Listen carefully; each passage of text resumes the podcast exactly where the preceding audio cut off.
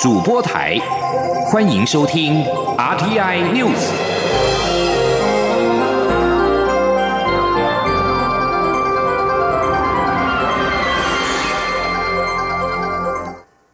各位好，我是主播王玉伟，欢迎收听这节央广主播台提供给您的 RTI News。今天是二零一九年一月二十四号，新闻首先带您关注。中国科技大厂华为被普遍认为有资安疑虑，全球各国纷纷展开限制使用华为等中国制造商设备的行动。行政院资通安全处处长简宏伟接受日本经济新闻访问时表示，台湾正在研拟中国科技公司的详细黑名单，最快将在三月底前出炉。简宏伟表示，未来会随时更新这份名单。如此一来，政府机关或相关民营单位在采购产品时，可以避开有安全疑虑的厂商。简宏伟强调，政府的公务员不会使用中国智慧型手机，政府也会禁止公务员在公务行动装置上使用微信等通讯 App。除了华为、电信设备制造商中兴通讯以及大型监视摄影机制造商杭州海康威视等数字数字技术以及大华技术也可能登上第一波的黑名单。政府也考虑对电脑制造商联想集团寄出禁令。时代力量高雄市议员林宇凯在议会质询时指出，议会为议员服务处所提供装设的监视器来源，竟然是中共国有企业所控股的海康威视产品。由于试射严重国安与资安疑虑，他因此拒绝装设。不过，主办这项招标业务的高雄市议会秘书处则表示，目前海康威视监视器并不在禁用范围内，但是往后中央采购法规如果有新的规范，他们会遵照规定来办理。继续关注的是外交议题。美国联邦众议院在美东时间二十二号以一致同意的方式通过第三百五十三号法案，要求美国国务卿拟定策略，协助台湾重获世界卫生组织观察员身份。卫福部长陈时中特别函请致函领衔提案的联邦众院外委会亚太小组共和党首席议员约霍，表达诚挚的感谢。卫福部表示，未来将会持续秉持专业、务实、有贡献的态度，与外交部等跨部会合作，积极争取参与今年第七十二届世界卫生大会。长期推动台湾参与世卫组织的台湾医界联盟基金会执行长林世嘉在二十三号表示，此案由美国国会议员自发性提出，所以意义非凡。他感谢美国在美洲贸易战的国际局势之下，还愿意表态支持台湾。今天记者王维挺的采访报道：美国众议院通过支持台湾重返世界卫生组织的法案。法案要求美国国务卿研议策略，协助台湾重新获得世卫观察员的身份。对此，台湾医界联盟基金会执行长林世嘉二十三号受访时表示，此案在二零一七年九月时就已经提过，因为众议院改选，美国有台国会议员又再次提出，在美中贸易战的态势下，美方还愿意表态支持台湾，他认为意义非凡。林世嘉说。呃，届期不续审，所以他们又再提出一次。里面当然比较对我们友好的国会议员像优厚，可是他又找了这个现在的外交委员会的招委一起做这件事情，可见就是说，其实他们非常的呃用心的愿意啊帮台湾发声，而且这个是他们呃美国的国会议员自己引领选，并不是我们的的外交部去 push 的。对，所以其实意义非凡，而且在这个嗯中美贸易这样情形下，他们还愿意拨心力为台湾做这件事情。在中国阻挠下，台湾近年来都没有获得世界卫生大会 （WHA） 的邀请函。林世嘉表示，美国的表态固然很好，但是在整体国际氛围下，台湾今年情况仍不乐观。林世嘉指出。决定每年世卫大会议程的 WHO 执行委员会将于二十四号开会。今年美国和日本恰巧都是执委会的成员国，同时友邦史瓦蒂尼也在执委会中。他表示，民间团体希望政府采取积极作为，在世卫执委会提案，一来提高台湾议题的能见度，二来也能够拉长战线到五月的大会，届时将可灵活运用战术。不过，外交部已经决定今年不提案。林世嘉表示，外交讲究因缘际会，民间团体虽然积极建议，但是外交工作的评估还是由外交部决定。中央广播电台记者王威婷采访报道。继续关注是美非洲猪瘟的防疫。非洲猪瘟防疫现在还在高峰期，却有网友爆料指称高雄小港机场一名防疫人员放水。农委会关务署首度在二十三号深夜召开临时记者会澄清，这名旅客稽查前申报携带肉品，才没有开出罚单，延迟不实资讯，打击士气。农委会并且表示，二月二号要在桃园机场装置完成十六部 X 光机的扫描。让原本随身行李检疫率百分之三十能够达到百分之百。陈其仲表示，高雄小港机场在去年一年针对违规携带肉品的旅客开罚九百五十张罚单，这位检疫人员就开出了一百一十九张，而小港机场包括主任检疫官共计十一人，他所开出的张数是平均值以上。今年也已经开出了十二张罚单，怎么能够说第一线同仁放水？呼吁民众不要再有类似不实资讯的爆料，农委会也无法接受相关的新新闻报道。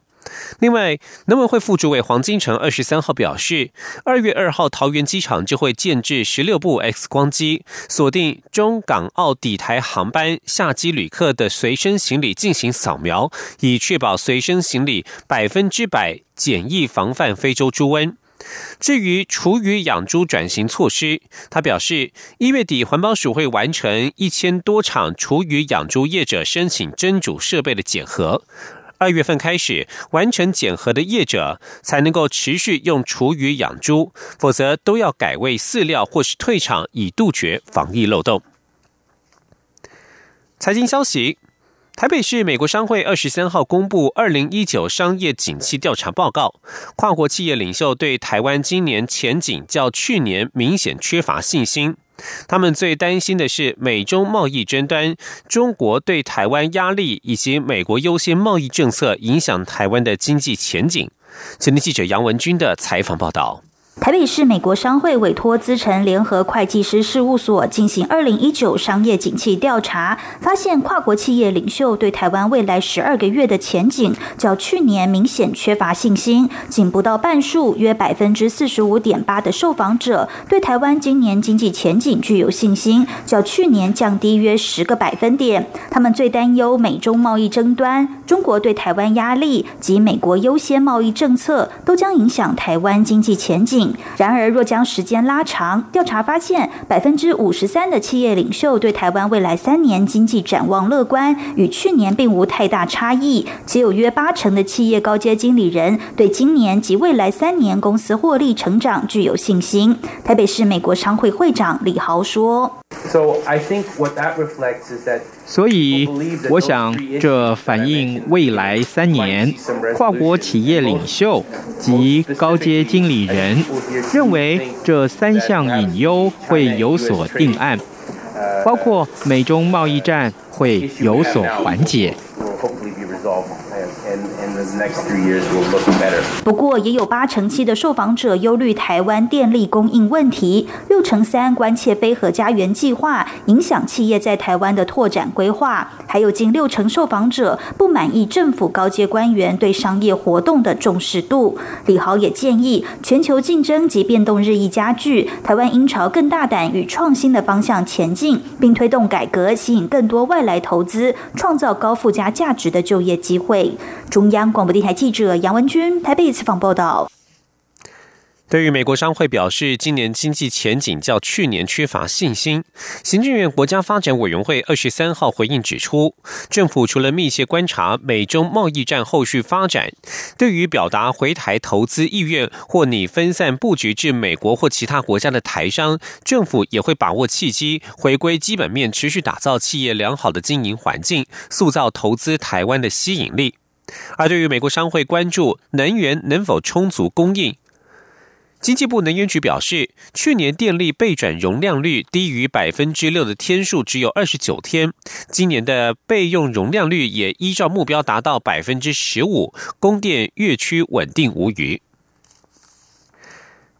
国家通讯传播委员会 NCC 在二十三号通过了中华电信 MOD 营业规章修正案，开放中华电信 MOD 可以自主频道套餐。不过，中华电信仍必须维持 MOD 的开放平台，同时不得干预频道内容，也不得经营频道。预期这项变革将打破频道商垄断的市场，对有线电视构成威胁。不过，却是中华电信两百万 MOD 用户的大力多。现听央广记者吴丽君的采访报道。中华电信 MOD 前年七月与 MOD 频道供应商台湾互动，因为分润制度谈不拢，加上中华电信想引进其他优质频道，却遭到频道商抵制，双方爆发频道大战，酿成台湾互动代理的四十八个频道无预警集体下架风暴。随后，中华电信就向 NCC 递出 MOD 营业规章修正案，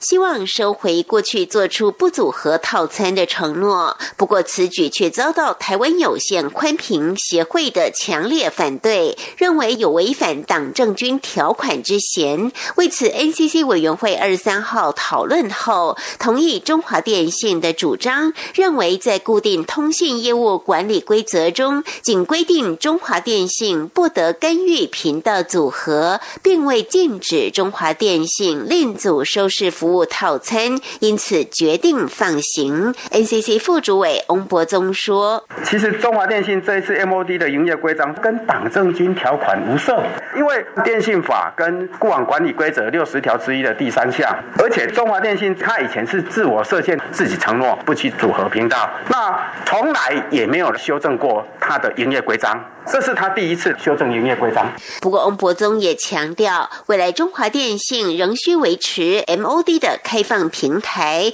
并且不得有差别待遇，同时不得干预频道内容，也不得经营频道。由于中华电信 MOD 收视户已于去年底突破两百万，要居台湾第一大影视平台，因此 NCC 放行中华电信可自主频道后，不仅将打破现有频道商垄断的市场，也将直接挑战有线电视产业。最大的受益者则是中华电信的 MOD 用户。不过，翁博增也指出，如果有线电视业者觉得 MOD 的经营模式更灵活、更有弹性，也可以投入 MOD 市场。毕竟，MOD 并非中华电信的专利。中央广播电台记者吴丽君在台北采访报道。继续关注国际消息，美国外交政策期刊公布二零一九年度百名全球思想家名单，其中作为全球唯一一位跨性别内阁阁员的行政院政务委员唐凤获读者推荐入选。外交政策二十三号公布二零一九年度百名全球思想家，外交政策今年将名单分为十大项，而唐凤入选的是读者选择的一大项。同样入围这一项目的还有南韩总统文在寅、前美国第一夫人蜜雪儿奥巴马与白宫贸易顾问纳瓦洛等人。期刊以全球唯一一位跨性别内阁阁员介绍唐凤，说明他曾经是知名电脑城市设计师与企业家，还特别介绍他在二零一八年时以台湾数位阁员身份，透过 iPad 以视讯方式在联合国发表演说。而创新工厂创办人李开复也入选科技项目的思想家。曾在苹果、微软与 Google 工作的李开复认为，人工智慧 AI 与人类可以共存。他也认为，由于中国的超强创业文化，中国终将在科技竞赛当中赶上美国。期刊今年已特别增设了。过世思想家的项目，前联合国秘书长安南、日前遇害的华盛顿邮报记者哈绍吉、物理学家霍金以及美国重量级联邦参议员马坎等知名人物都在其中。加拿大驻中国大使麦加连表示，在温哥华被捕的中国华为技术公司财务长孟晚舟可以提出有力证据，避免家国将他引渡到美国。部分原因在于美国总统川普所发表的谈话。这是加拿大官员至今最明确的说法，显示孟晚舟或许不会被送交美国。但是麦加连的谈话也引起了争议。麦加连表示，引渡孟晚舟不会是个快乐的结果。这番话可能激怒美国总统川普。川普上台以来，与加拿大总理杜鲁道的自由党政府关系冷淡。川普在上个月告诉路透社，如果符合国家安全利益，或是有助于与中国达成贸易协议，他将会介入孟晚舟案。加拿大外长方慧兰随即警告美方，不要将这起引渡案件政治化。美国司法部最晚必须在一月三十号以前提出正式引渡要求，届时加拿大官员有一个月的时间决定是否举行引渡听证会。麦加连以往曾经发表一些争议性的谈话，加拿大总理杜鲁道与外长方慧兰对此都表示，他们不会政治干预此案。杜鲁道强调，加拿大是个法治国家。这里是中央广播电台。是阳光，翅膀打开了世界之窗；是阳光，翅膀环绕着地球飞翔。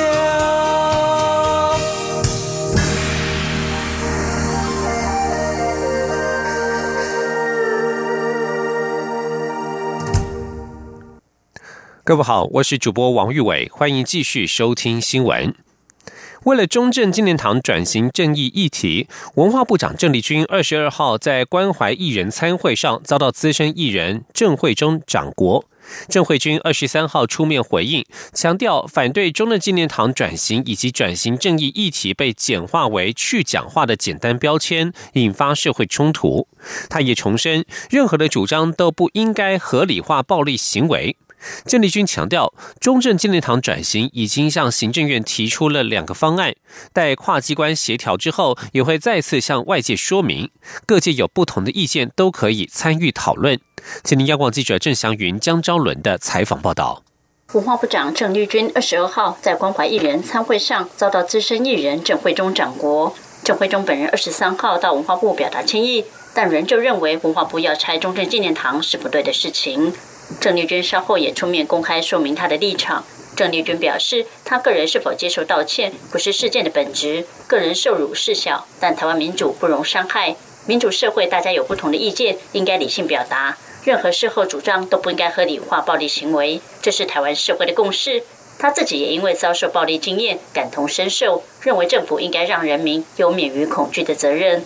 对于郑慧中对外强调自己打人是因为不满文化部处理中正纪念堂转型去讲话，郑丽君强调这是误解。文化部推动中正纪念堂转型是回应转型正义与首都愿景，不该只是聚焦铜像或硬体是否拆除，如此简单的去讲话，容易引发社会冲突，并非文化部所乐见。郑丽君说。整个呃推动转型的过程涉及组织法，它涉及行政、立法院的审议，也代表着不同政党以及社会公民啊都能够有参与的空间啊，不同意见大家可以讨论啊。那希望不一不要简化为所谓的去讲话，用标签的方式，那引起社会的冲突。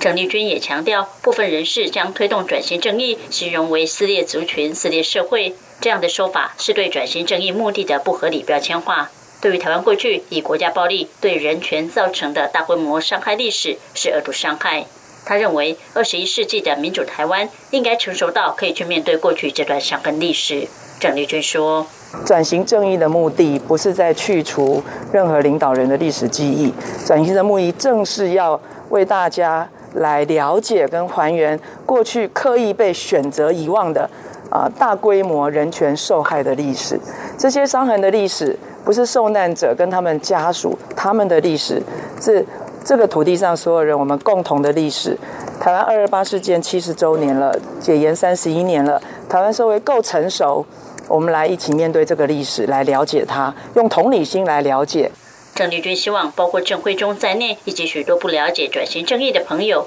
有机会不妨走访国家人权博物馆，认识过去人权受害历史。重新思考中正纪念堂能不能不一样，在民主社会重新做一次选择，但这绝非要去讲话，而是共同面对过去的历史。中国电台记者张昭伦台北采报道。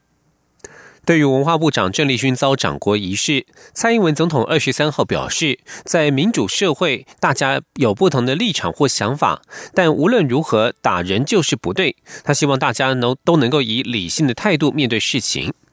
国民党副主席郝龙斌在脸书表示，文化部长郑丽君被掌国这一耳光，官逼民反。他的说法也引发争议。行政院长苏贞昌二十三号表示，大家应该一致谴责暴力，不应该在这个时候讲一大堆有的没有的，这样只会让暴力找到借口。前天记者王维挺的采访报道。文化部长郑丽君在与演艺界人士参叙时，被资深艺人郑慧中掌果，引发哗然。国民党副主席郝龙斌在脸书发文指出，这一耳光官逼民反，郑丽君被打巴掌是因为文化部一连串的去中国化政策。郝龙斌并说，民进党文化刨根去中国化的做法是思想上的暴力霸凌。郝龙斌的说法引发争议。对于郝龙斌的发文，行政院长苏贞昌二十三号受访时表示，大家面对暴力应该一致谴责。如果在这个时候讲一大堆有的没有的，反而会让暴力找到借口。苏贞昌说：“我觉得当大家看到暴力时，应该一致谴责，不要在这个时候还转弯抹角，讲了一大堆啊有的没有的，这只会让暴力找到借口。”任何人不应该为暴力袒护，这个不分党派，台湾台湾才会有更和善的未来。郑丽君遭掌果后，苏贞昌第一时间致电关心。苏奎今天再次谴责暴力行为，表示台湾经过多少年的努力才有民主自由，可以自由地表达意见，但是绝对不容许暴力，任何的暴力都没有理由。他严厉谴责。苏贞昌也肯定郑丽君多年来推动文化建设、照顾资深艺人。中央广播电台记者王威婷采访报道。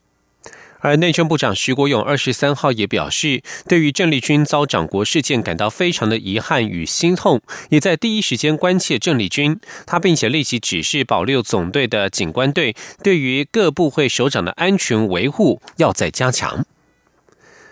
继续关注的是儿少安全的议题。有鉴于儿虐案件频传，法务部检察官蔡佩珊二十三号表示，未来检察官也及早介入疑似的案件。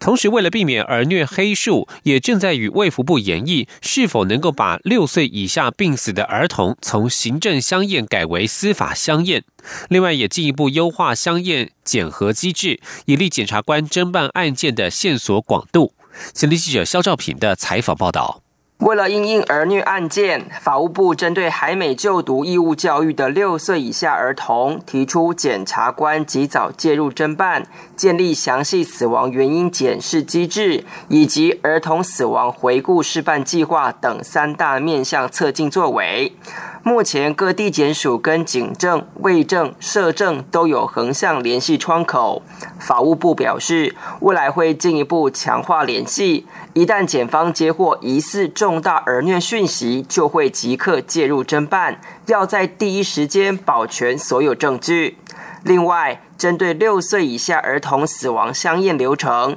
现行第一步是区分病死。非病死以及可疑非病死，病死案件会由医疗院所开立死亡证明，其他情况就会进入司法相验。不过，法务部担心医疗院所端可能会有儿虐黑数，因此目前正与卫福部研议是否能改为司法相验。法务部检察官蔡佩珊进一步表示，他们也特别针对六岁以下儿童死亡原因建立检核机制。最大的特点在于，检核表上必须要载明家族史或是否有儿虐、性侵等通报案例，以提醒侦办广度。他说：“所谓的亲族史、家族史，是我们会去厘清他的主要照顾者是谁。那从知道他的主要照顾者是谁，还有他的相关的家族的背景，有没有一些使用毒品或相关的反应，我们去做相关的调查。如果说他可能疑似有毒品的前科，那就相应的部分，我们就会去抽小朋友的血液，厘清有没有毒药物中毒的情况。”蔡佩珊也说，欧美国家运用死亡回顾行之有年，透过回顾分析，了解死亡样态。可以降低约四分之一的死亡数目。他更以溺水案件为例，强调回顾有助于在政策面提出预防。他说：“因为小朋友溺水之后，他可能不是在那个湖边当场死亡，他是送到医院之后才死亡。他上面死亡的地点都会是在他急救的医院，这样看不出来那个湖有什么问题。可是呢，如果有这个死亡回顾机制，他会把它发生地、事故发生地列在里面，再经过回顾跟检视，就会发现说，其实这个湖它本身就是一个危险的水域。那这样子就可以形成一个政策面，让行政机关去做一些预防的动作。法务部表示。是提出相关作为，除了表达对儿虐案件的重视外，也希望不再有悲剧发生。中央广播电台记者肖兆平采访报道。有鉴于近期多起虐童事件引发媒体及社会大众的关注，教育部二十三号宣布拟定八项精进措施，希望中央与地方学校、社区能够资源共享，并结合家庭。教育中心等单位，让社会安全网能够全面动起来。前天记者江昭伦的采访报道。教育部指出，根据统计，受虐儿童个案类型大多来自于家庭不当管教。进一步分析原因，以施虐者缺乏亲子教育知识最高，显示父母亲的亲子教育确实有在精进的必要。为落实保护儿少工作，教育部在与地方政府、卫福部及相关单位讨论后，提出八项基建策略，包括确保学校儿虐通报滴水不漏，确实裁罚；严定受伤儿少就学安全计划，保护学生免于受到恶毒伤害；针对高风险家庭提供相关就学与救助的协助；提升幼儿园业者及教师儿少保护职能，提高辨识通报的敏感度；地方政府针对高风险家庭演绎亲子教育到补服务。针对疑似儿虐个案，学校应积极联系警政、民政、社政等社会关怀网络，让社区学校人人都能扮演守护天使角色。寒暑假期间，学校也应联系社会关怀网络，持续觉察关怀学生的状况。另外，教育部也将严定奖励计划，鼓励各级学校教育人员落实相关责任通报。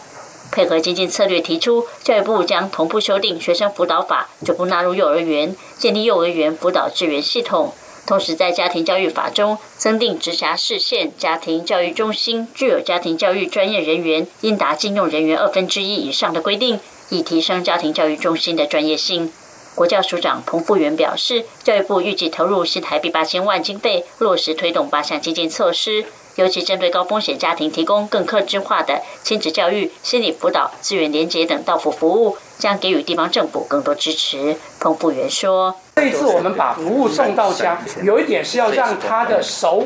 脚、眼能够连接社会资源。这一个这一次的克制化的比较，呃，我们对于这种个别性的协助。”一对一的到府的服务，我们觉得这一次真的要做出来。那县市也有觉得这一次如果做，是不是能够给他一点资源？也就是我们刚才讲的这八千万里面，有一些县市会需要这一类，当他做这种个案照顾的家庭，他会需要资源。教育部次长范旭律表示，保护受虐儿需要人人发挥鸡婆精神。中央、地方、学校、社政、民政、卫福单位也会一同携手，共同担任吹哨者，守护孩子健康长大。中国电台记者张昭伦台北采访报道。继续关注国际情势。委内瑞拉反对派领袖及国会主席瓜伊多二十三号宣誓就任临时总统，并立即获得美国总统川普的承认。马杜罗二十三号宣布，他将与美国断绝断绝外交关系。在此同时，民众在街头集会反对总统马杜罗所领导的政府。瓜伊多宣布，他将接掌国家行政权力，成立过渡政府，并且举行大选。美国国务卿蓬佩奥二十三号呼吁马杜洛下台，并预请委内瑞拉军方支持恢复民主政治的努力。美国官员也警告，如果马杜洛动武对付反对派领袖，美国将考虑采取所有选项。然而，马杜洛二十三号宣布，他将与美国断绝外交关系，并要求美国外交人员在三天之内离境。瓜伊多自行宣告成为临时总统之后，法新社记者表示，警方与反对派抗议群众爆发冲突，并且发射催泪瓦斯镇压。据将焦点转到美国，美国总统川普二十三号表示，他仍将按照原定计划在二十九号发表国。国情咨文对民主党众议院议长佩洛西想借由取消邀请，迫使他延后前往国会众院演说，并希望他改变演说地点的说法是置之不理。国情咨文是美国总统每年在国会联席会议上，在美国国会大厦当中的众议院大厅发表的报告。但如今佩洛西表示，只要政府仍然关闭，就不能依照过去的形式，暗示川普延后发表这项重要演说。以上新闻由王玉伟编辑播报，这里是中央广播电台台湾之音。